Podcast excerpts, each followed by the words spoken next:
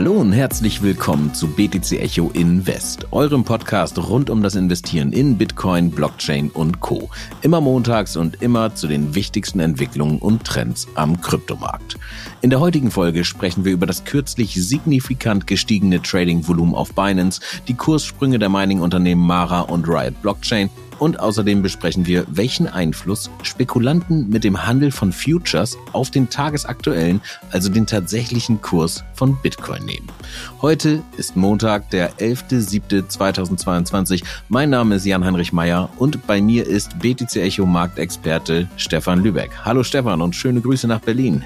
Äh, hallo Jan, äh, auch von mir ein herzliches Willkommen und schöne Grüße zurück nach Lübeck.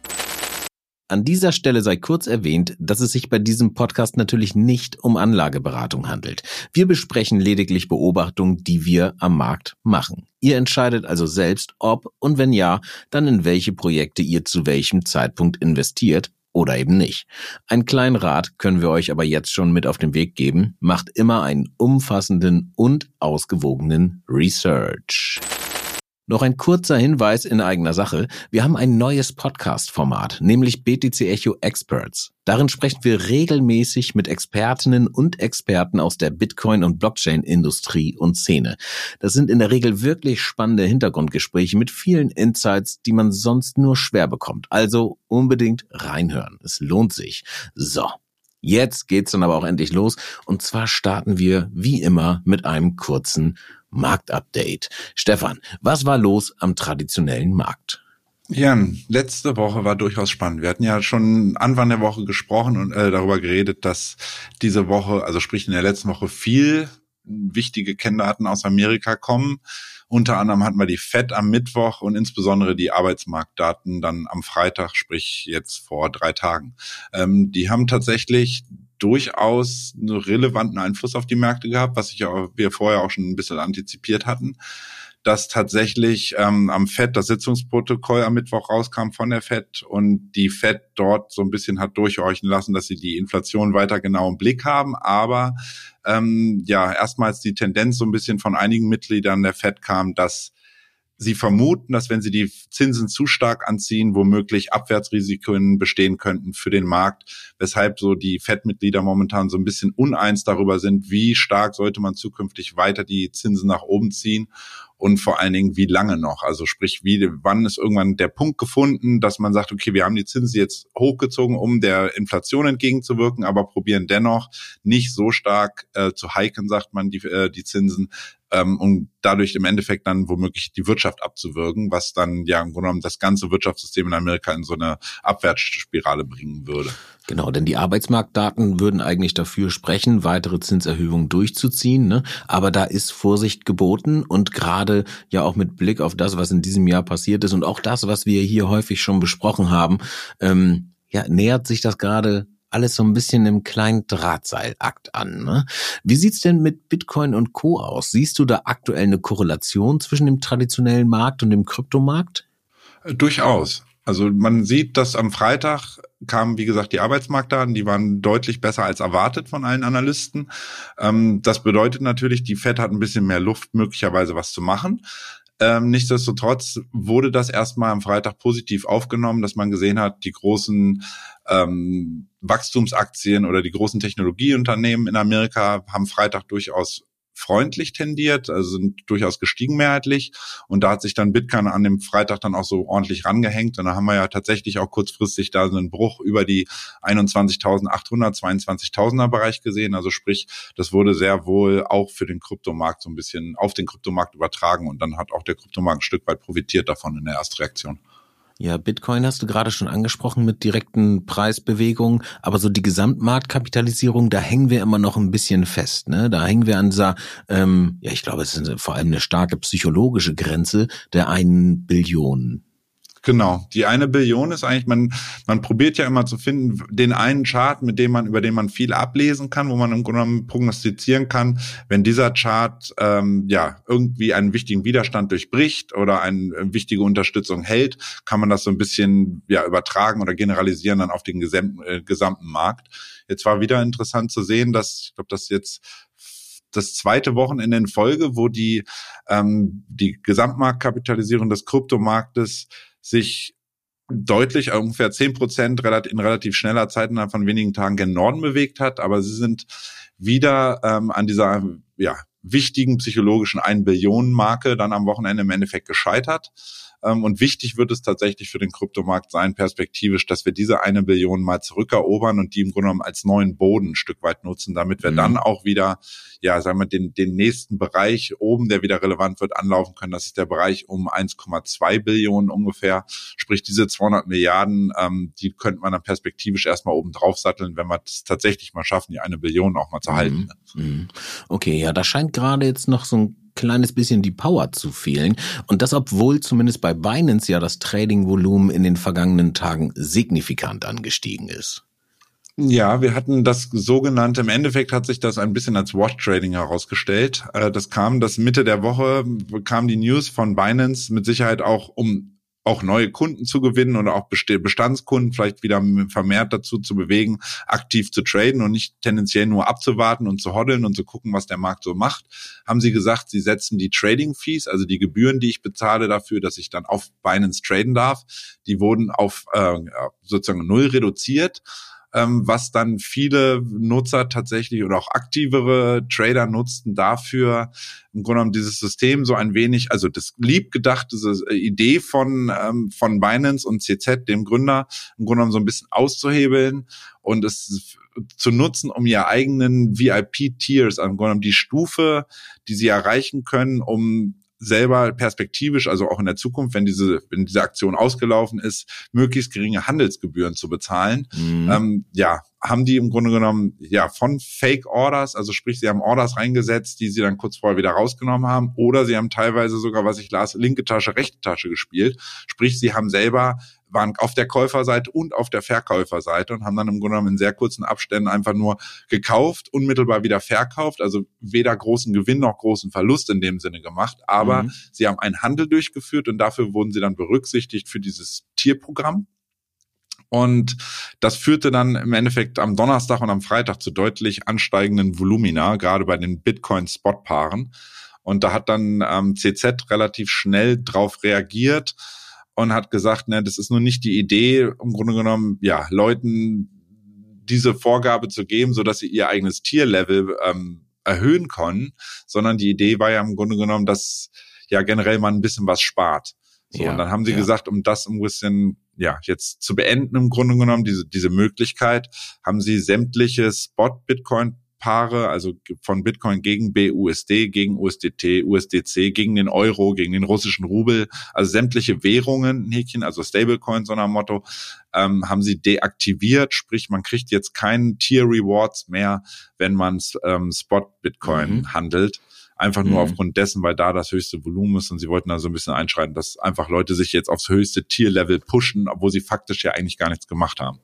Ja, also im Endeffekt so ein bisschen Spam-Transaktionen ne? und genau dafür gibt's ja normalerweise auch Transaktionsgebühren, dass man eben nicht, wie beispielsweise jetzt bei der Bitcoin-Blockchain, so viele Transaktionen reinhaut, dass das ganze Netz irgendwann dicht ist und das ist da eigentlich passiert, aber eben ja eher als als Marketing-Gag, sage ich mal, als oder was heißt Gag eigentlich nicht, ne? Also im Prinzip ein legitimes Marketing-Instrument ja, um die Aktivität hochzuholen. Aber das ist so ein bisschen nach hinten hoch, losgegangen. Aber gehen wir mal weg von den Börsen hin zum Mining und da sehen wir vielleicht ein bisschen, bisschen mehr Fleisch am Knochen. Bei Riot Blockchain und Mara gab es jetzt ganz spannende Entwicklungen, denn die Aktienkurse beider Unternehmen sind signifikant angestiegen. Und lassen sich diese Anstiege als Indikator so für den eigentlichen Markt der Kryptowährungen deuten oder wie siehst du das, Stefan? Also für mich persönlich war es immer so, dass auch jetzt in dem Bullenmarkt im letzten Jahr habe ich Mara, also ich, ich mag Mara am liebsten, andere nutzen Riot, ähm, habe ich Mara immer so ein bisschen als, wie du schon sagst, Proxy benutzt. Sprich, ich habe geguckt, gleicht sich die Kursentwicklung, also im Grunde genommen bewegen sich Mara und Bitcoin selber in die gleiche Richtung? Oder gibt es vielleicht eine, im Grunde genommen eine Diskrepanz, dass Mara zum Beispiel steigt, aber Bitcoin seitwärts läuft oder Bitcoin gegebenenfalls war es auch manchmal der Fall, dass Bitcoin gefallen ist. Ich habe dann immer gesagt, einer spielt falsch, weil ja im Grunde genommen beide das eh, was ähnliches repräsentieren. Und für mich war es dann tatsächlich in dem Bullenmarkt in 2021 zumindest so, dass ich immer gesehen habe, okay, wenn, wenn Mara oder wenn die Miner, die Aktienkurse der Miner gut performen und steigen, und Bitcoin das aber nicht so richtig mitgeht, dann ähm, habe ich immer den, dennoch tendenziell darauf gesetzt, dass Bitcoin nachzieht. Also dass im Grunde genommen Mara immer so ein bisschen vorläuft und dann im Grunde genommen das Underlying Asset von Mara, also Bitcoin selbst, dann mit so einer leichten zeitlichen Latenz dann im Endeffekt dann doch nachzieht. Und weil du jetzt gerade sagst, was haben Mara und Wright gemacht, ähm, man muss dazu sehen, Mara hat von seinem Tief ähm, das war im Grunde genommen Pi mal Daumen ein, zwei Tage früher äh, oder ein, zwei Tage später als der, das Bitcoin-Tief. Aber das ist jetzt erstmal sekundär. Wichtig ist nur, dass Mara von seinem Tief bei ähm, fünf und ein paar zerquetschte Dollar in der Spitze am Freitag rund 60 Prozent innerhalb von drei, vier Tagen auch draufgesattelt hat im Preis mhm. und Bitcoin in der gleichen Zeit ungefähr 15, 20 Prozent draufgesattelt hat. Also sprich, der, der Mara, der Miner hat ja Bitcoin selbst klar outperformed, was ja, für Faktor mich vier, ne? Ja, genau. Ja. Also mhm. zwischen Faktor drei und vier irgendwo haben die outperformed und das ist für mich tendenziell erstmal ein positives Indiz. Ähm, zusätzlich zu der Information, die ich dann am Wochenende las, dass Mara wohl ähm, Gegensatz zu anderen Minern, die da wohl mehr in finanzieller Bedrängnis waren in den letzten Monaten oder in den letzten Monat und dann auch ihre Bitcoin-Bestände ein Stück weit reduziert haben, um laufende Kosten irgendwie finanzieren zu können, hat Mara tatsächlich keine Bitcoins verkauft, wohl auch nicht mal die für die laufenden Kosten, die sie normal verkaufen würden, die halten sie momentan zurück und haben ihre eigenen Bestände von 8.000 und ein paar zerquetschten, haben sie auf rund 10.500 jetzt in den letzten Monaten erhöht. Also quasi ein Fünftel an Bitcoin oben drauf gepackt, die sie, die andere Miner in Häkchen abverkauft haben. Also mhm. Und hinter Mara immer zur Information sitzen BlackRock und äh, Goldman Sachs. Und die haben im Grunde genommen auch diese, ich sag mal, ein Stück weit Weitsicht zu sagen, wir haben jetzt, glaube ich, ein vernünftiges Preisniveau. Ob es im Endeffekt der Boden ist, wird man sehen. Aber für uns als Miner lohnt es sich aktuell perspektivisch lieber Bitcoins zu halten, um die womöglich dann zum bedeutend höheren Preis dann im Endeffekt mal in den Markt verkaufen zu können. Ja, da braucht man natürlich den entsprechenden finanziellen Background. Ne? Äh, das ist das mit dem mit dem Cash is King. Ne? Man sollte immer ein bisschen was auf Halde haben, um dann eventuell in schwierigen Zeiten äh, nicht verkaufen zu müssen. Und das scheint genau das zu sein, was da gerade bei Mara passiert. Also super interessant und so ein bisschen so eine Wette auf die Zukunft. Und ich würde sagen, damit schließen wir unser heutiges Marktupdate erstmal ab und ja, machen weiter mit unserem Hauptthema, denn da geht es auch um Wetten äh, auf die Zukunft. Denn es gibt ja an traditionellen Märkten seit geraumer Zeit und mittlerweile aber auch am Kryptomarkt die Möglichkeit, Futures zu handeln. Also eben halt eine Art Wette auf den zukünftigen Preis einer Anlageklasse abzuschließen. Und das kann im Grunde alles sein. Also Aktien, Nahrungsmittel, aber eben auch Bitcoin. Und wie bereits angeteasert, wollen wir in dieser Folge darüber sprechen, inwiefern diese Futures den tatsächlichen Preis beispielsweise eben eines Bitcoins beeinflussen. Doch bevor wir das tun, Stefan, bitte noch einmal kurz und knapp für mich und unsere Hörerinnen und Hörer, die sich vielleicht noch nicht ganz so gut auskennen, wie funktioniert es mit den Futures jetzt nochmal genau? Futures sind generell dafür da, dass man im Grunde genommen eine Wette auf die Zukunft abschließt. Also die Idee ist im Grunde genommen oder entstanden ist der Future-Markt klassischerweise am Rohstoffmarkt, dass man gesagt hat, dass Unternehmen besser abschätzen können, wo Preise von ihren Rohstoffen in der Zukunft mal stehen könnten. Also sprich in drei Monaten, in sechs Monaten, alles immer mit dem Hintergrund, wie verändert sich die Wirtschaft gegebenenfalls, gibt es eventuell Politik, die da irgendwie reinzählt? Gibt es möglicherweise Kriege in Ländern, wo wichtige Rohstoffe produziert werden? Zum Beispiel jetzt aktuell ja mit Russland. Deswegen ist auch diese Future-Preis-Problematik durchaus interessant aktuell. Das ist so der Hintergrund, sag ich mal. Ähm, wichtig ist immer zu wissen, dass an den klassischen Märkten, an den klassischen Rohstoffbörsen eine sogenannte Abnahmepflicht besteht. Ähm, das bedeutet immer, wenn Leute auf den Future-Preis wetten, beispielsweise ein gutes Beispiel ist für mich immer die Lufthansa. Jeder kennt sie. Die Lufthansa muss natürlich gucken, wie kaufe ich zukünftig mein Kerosin, was ich ja zwingend brauche für meine Flugzeuge.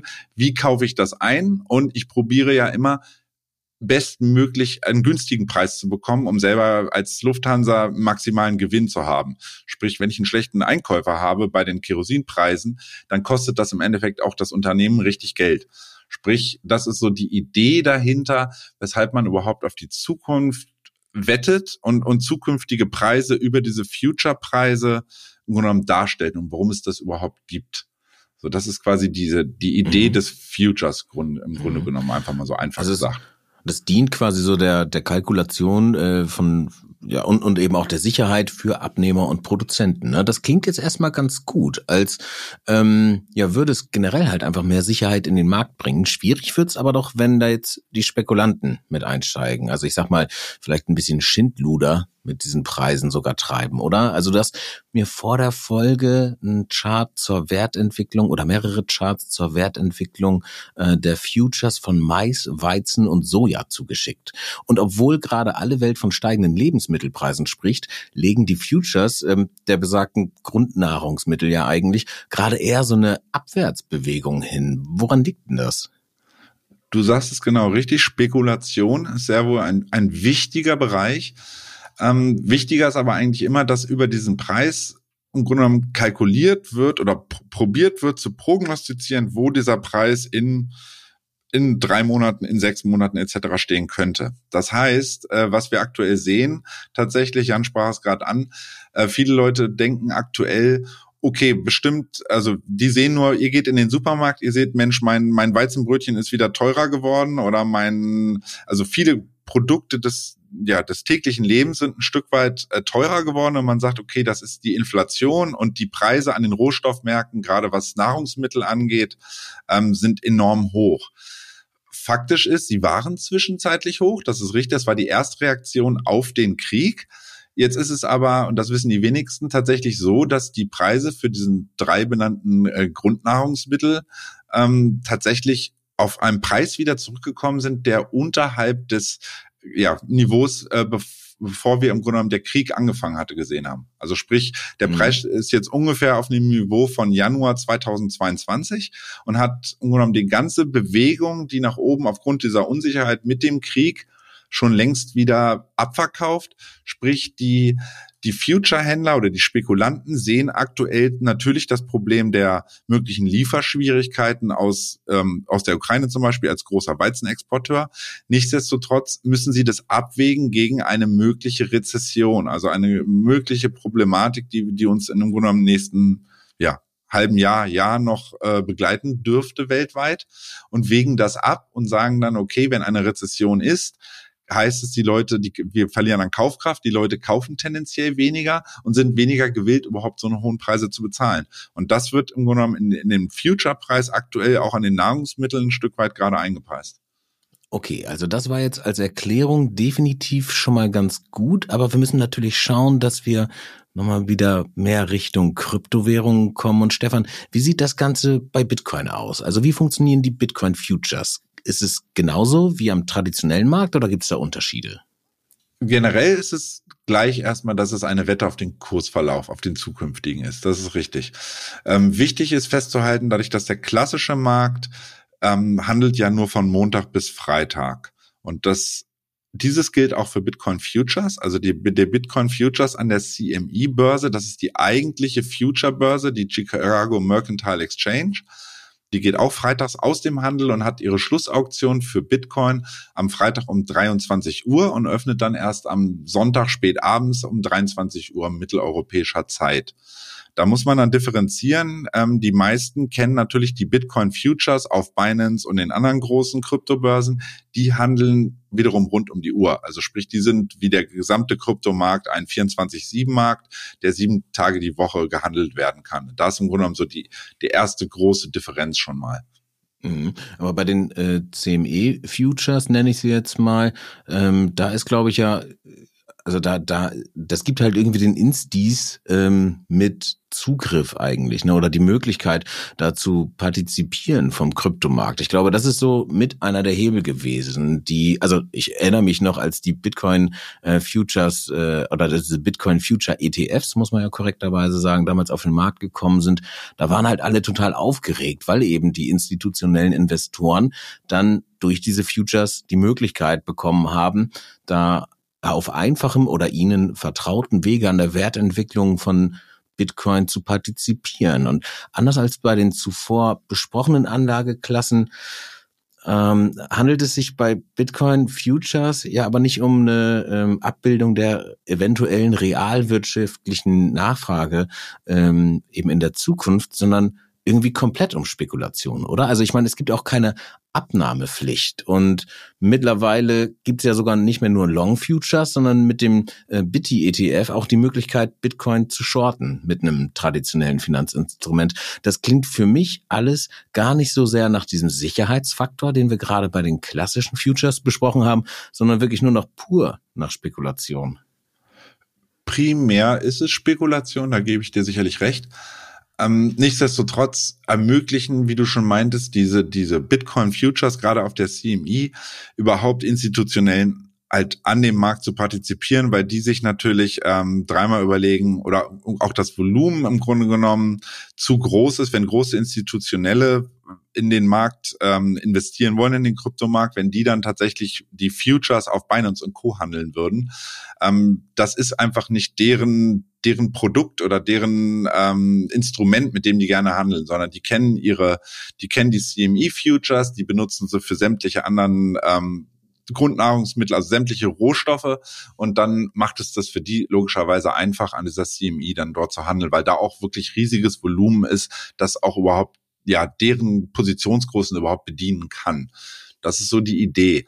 Warum Institutionelle zudem Bitcoin Futures nutzen, ist nicht selten ähm, ein Hedge, also ein, im Grunde genommen eine Gegenposition zur Absicherung ihrer eigenen, ähm, zum Beispiel Bitcoin-Position. Also sprich, ein großer Institutioneller hat meinetwegen 10.000 Bitcoin Spot gekauft, besitzt also jetzt 10.000 physische Bitcoin auf einem Wallet und dieser Bitcoin und der Bitcoin-Preis hat sich in der Folge in die Richtung entwickelt, wie der, wie der Anleger oder der, der Großinvestor auch geplant hatte. Dann kann er, um im Grunde genommen diese, diesen, den Gewinn, den er schon faktisch hat, damit er den nicht mehr verliert, kann er ihn hedgen über einen Short in diesem Fall, auch jetzt ähm, einfach tatsächlich über diesen BT Short ETF, der auch in den letzten Wochen tatsächlich vom Volumen her massiv angestiegen ist und deutlich größer war als BITO, der klassische Long ETF auf Bitcoin, ähm, was wiederum zeigt, dass nicht wenige Händler am Markt tatsächlich bestehende Spot-Positionen, also ihre Bitcoin-Positionen, die sie haben, absichern, einfach gegen einen Preisverfall absichern, gegen einen möglichen zukünftigen. Und dann halt den Vorteil haben, selbst wenn Bitcoin im Preis wieder fällt, gewinnen sie im Grunde genommen über ihren ja, Future Short, sei es, dass sie den direkt bei der CME abgeschlossen haben, sei es, dass sie den mhm. über einen BT-ETF ähm, genutzt haben, halt die Möglichkeit haben, im Grunde genommen ihre eigene Position ein Stück weit abzusichern. Das ist so die Primärfunktion, wofür insbesondere institutionelle ähm, Future Future-Produkte nutzen.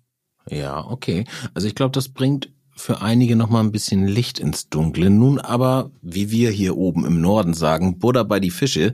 Wo steht denn aktuell der Bitcoin Future Preis und welchen Einfluss nimmt der dann auf die tatsächliche Entwicklung des Spotpreises?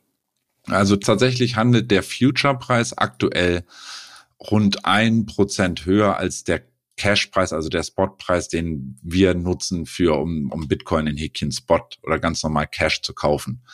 Ähm, das ist auch im Regelfall immer so. Man spricht da auch von Contango und Backwardation. Und Contango ist im Grunde genommen, beschreibt den Zustand, dass der Future-Preis immer etwas oberhalb des tatsächlichen Spot-Preises liegt.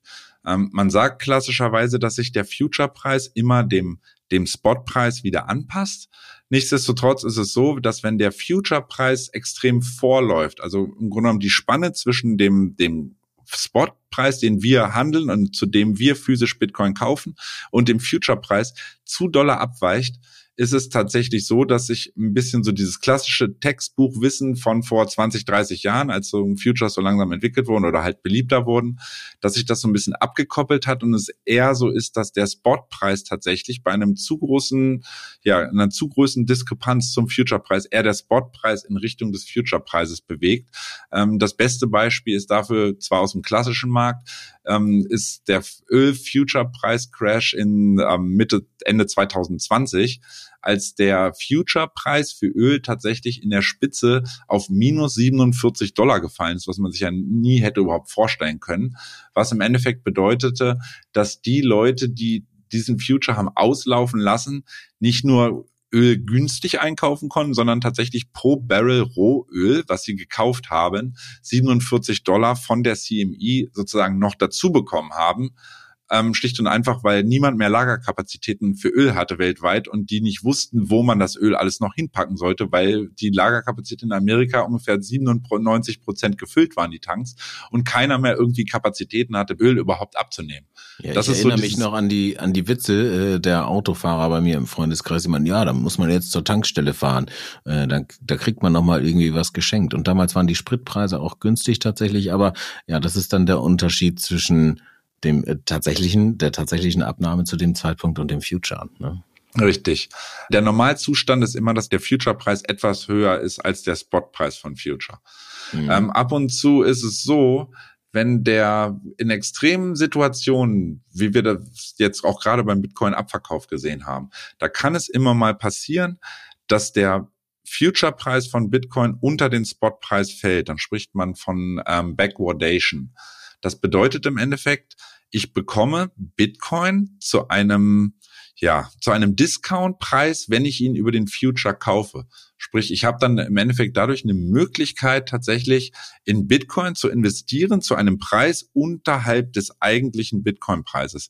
Ähm, bestes Beispiel dafür ist tatsächlich, fällt mir ad hoc gerade schnell ein, ist der GBTC. Das ist der, ähm, ja, dieser Art Fonds, Bitcoin-Fonds, dieser Grayscale Bitcoin-Fonds, der, ja, der größte Halter von Bitcoin in einem Fonds weltweit, die tatsächlich aktuell rund 30 Prozent unterhalb des regulären Bitcoin-Preises handeln. Also sprich, die haben einen Discount auf den regulären Bitcoin-Preis. Leider können wir als Privatperson da nicht einsteigen, aber man könnte im Grunde genommen institutionelle Anleger können da gerade vermehrt einsteigen und kriegen quasi Bitcoin 30 Prozent billiger. Mhm. Ich wollte gerade meinen, das klingt, äh, klingt nach einem ziemlich guten Discount. Schade, dass es nicht für alle verfügbar ist. Aber gibt es denn aktuell irgendwelche Indikatoren dafür, dass die Bitcoin Futures, also so wie damals eigentlich von vielen erwartet, den Bitcoin-Kurs jetzt tatsächlich in irgendeine Richtung äh, gepusht haben? Also positiv als auch negativ. Und meinst du, wir werden demnächst quasi in Korrelation zu Riot und Mara einen Anstieg bei den Bitcoin Futures sehen? Also preisen die sowas mit ein? Das ist eine sehr komplexe Frage, Jan. Also tatsächlich ist es so, ähm, Futures orientieren sich an sicherlich vielen Faktoren, unter anderem, wie gesagt, sowas wie, wie entwickelt sich die Weltwirtschaft, was macht die Politik. Das ist alles, wird alles ein Stück weit berücksichtigt bei dieser Future-Preisbildung.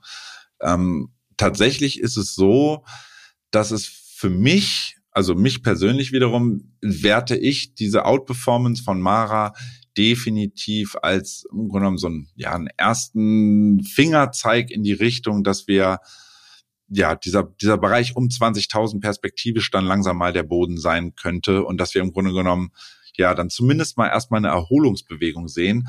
Wie das in sechs oder zwölf Monaten im Bitcoin steht, sei mal dahergestellt. Aber wenn aktuell die, die Ma, äh, Mara und Riot, also sprich die großen Miner in Amerika, gekauft werden, sprich Leute sagen, Mensch, das ist ja wirklich ein günstiger Preis. Ich krieg gegenüber dem Alltime-High-Preis bei Mara liegen wir immer noch 85 Prozent unter dem Alltime-High-Preis. Sprich, die Leute haben eine Möglichkeit, in etwas zu investieren, was bedeutend stärker als Bitcoin gefallen ist, aber ja Bitcoin selber produziert. Also eine gute Möglichkeit, um sich ja Bitcoin Exposure zu haben, also Bitcoin indirekt in Bitcoin sozusagen zu investieren, nur halt nicht, indem ich physisch Bitcoin kaufe, sondern tatsächlich in eine Aktie investiere, die wiederum Bitcoin selber schürft. Klingt für mich gerade so ein bisschen nach äh, einem, einem potenziellen Hockeystick, ne? Gerade dadurch, dass sie die Bitcoin gerade irgendwie ansparen. Aber okay. Stefan, vielen lieben Dank dir. Ich denke, damit haben wir das Thema Futures recht ausführlich behandelt und ich hoffe, wir konnten dem einen oder anderen da draußen ein wenig helfen. Und ähm, wenn noch Nachfragen sind, würde ich sagen, einfach mal bei uns in der Telegram-Gruppe vorbeischauen, einfach im Telegram nach BTC Echo suchen oder schickt uns gerne auch mit Feedback eine kurze E-Mail an podcast.btc-echo.de. Gut, damit sind wir mehr oder weniger am Ende der heutigen Folge angelangt. Stefan, welche Events werden denn für Anleger in der kommenden Woche, also jetzt so den nächsten sieben Tagen, wichtig?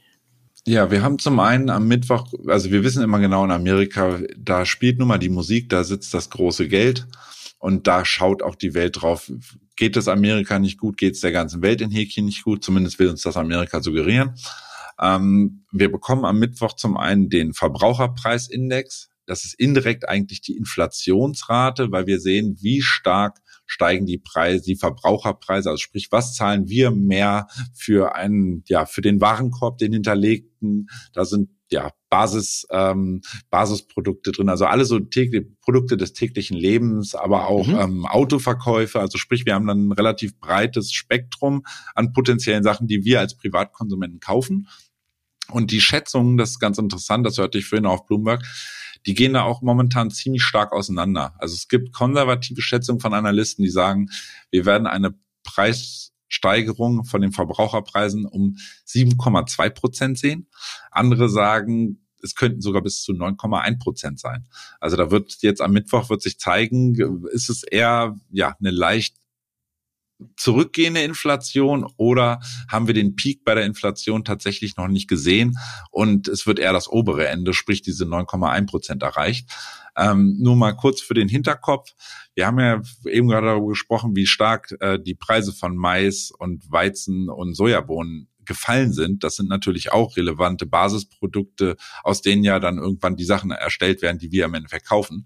Also insofern sieht man da an den Rohstoffmärkten aktuell schon so eine, ja, eine rückläufige Tendenz und das dürfte sich meiner Meinung nach über Zeit dann auch auf diesen Verbraucherindex ähm, ja, niederschlagen. Mhm. Insofern, dass die Inflation ein Stück weit erstmal wieder ein bisschen zurückkommen sollte. Ja, du hast gerade schon äh, genau den Verbraucherpreisindex und natürlich eben auch die Grundnahrungsmittel angesprochen. Ähm, so ein anderer Indikator, der wichtig ist, sind die Einzelhandelsumsätze. Kommenden Freitag, oder?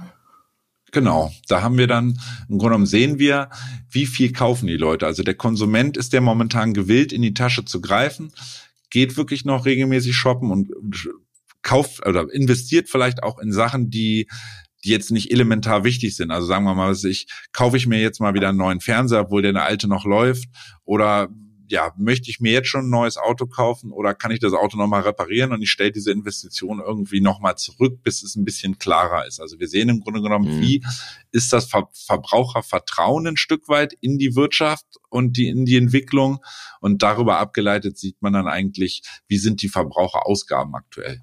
So, und mhm. sind die natürlich rückläufig, ist das dann wiederum immer schädlich für die Wirtschaft selber, weil nur wenn Leute konsumieren, dann ja, hat die Wirtschaft volle Auslastung, kann Leute beschäftigen und ähm, ja, im Grunde genommen die, die, die Nachfrage ist immer relevant, damit wir auch die, die, die produzierende Seite im Grunde genommen da auch weiter mitzieht. Ne?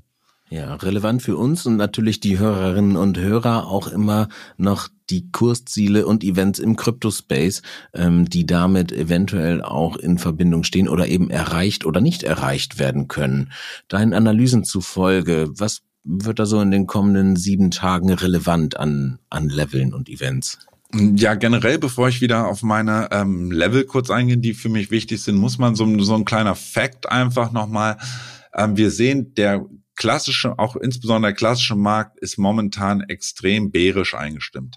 Das sieht man daran, dass ähm, Hedgefonds und äh, generell Fondsmanager momentan so shortlastig positioniert sind wie lange nicht. Ähm, ihr könnt die Statistik jetzt nicht sehen, aber in der Vergangenheit war es immer so, da gab es mehrere Events seit 2006 bis zum heutigen Datum, wo die Fondsmanager, die Hedge, gerade die Hedgefonds extrem bärisch und extrem short positioniert waren und in 80 Prozent, ich habe jetzt hier sechs Fälle, in 80 Prozent der Fällen war es so, dass tatsächlich dieser Bereich dann oder diese Zeit, dieser Zeitbereich immer oftmals den, den Boden im S&P 500, dem größten Index, ähm, ein Stück weit ausgebildet hat.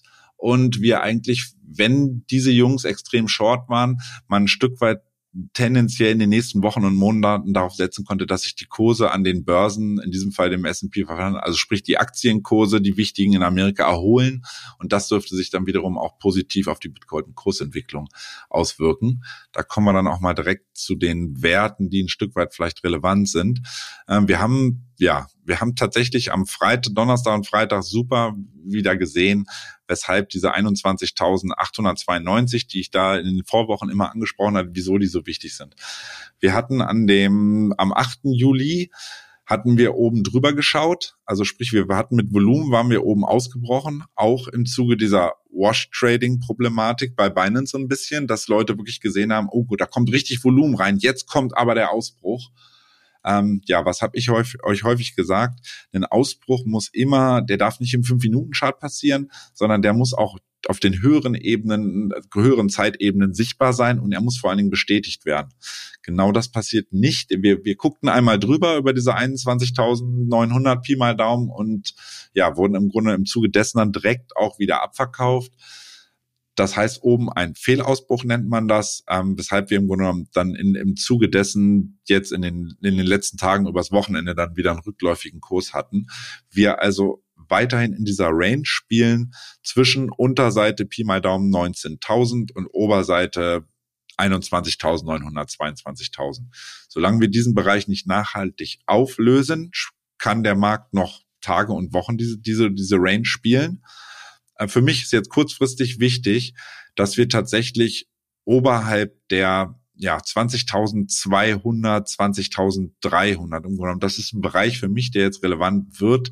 Wenn wir den jetzt mal halten können tatsächlich, uns da mal stabilisieren, sprich nicht wieder nachhaltig unter die 20.000 zurückfallen, wäre das für mich schon ein erstes Indiz, dass wir diese Woche mit hoffentlich guten Zahlen oder rückläufig, rückläufiger Inflation am Mittwoch, dass wir dann durchaus eigentlich eine grüne Woche sehen können und dann uns vielleicht mal versuchen könnten daran, diese 21.900 mal wirklich nachhaltig rauszunehmen. Hm, okay, aber im Grunde sozusagen immer noch so ein kleines bisschen Sommerlochstimmung. Genau. Mal schauen, was passiert. Was fast passiert wäre, wäre noch die Vasil Hardfork bei Cardano gewesen. Das hätte vielleicht noch irgendwie ein interessantes Event sein können, wurde jetzt aber auch erstmal verschoben. Vielleicht sogar ein bisschen mit Kalkül. Okay, aber sehr schön. Vielen Dank, Stefan. Wenn ihr, liebe Hörerinnen und Hörer, weitere Informationen und natürlich auch Analysen rund um Bitcoin, Blockchain und Co. wollt, dann schaut am besten einfach mal auf unserer Website btc-echo.de vorbei. Und wenn ihr mögt, lasst uns auch gerne noch eine Bewertung auf Spotify, Apple Podcast oder wo auch immer ihr uns gerade hört, da. Wir würden uns auf jeden Fall sehr freuen. Das war's dann auch schon wieder für diese Woche. Wir bedanken uns fürs Zuhören und wünschen euch einen guten Start in die Woche. Erfolgreiches Trading. Bis nächsten Montag.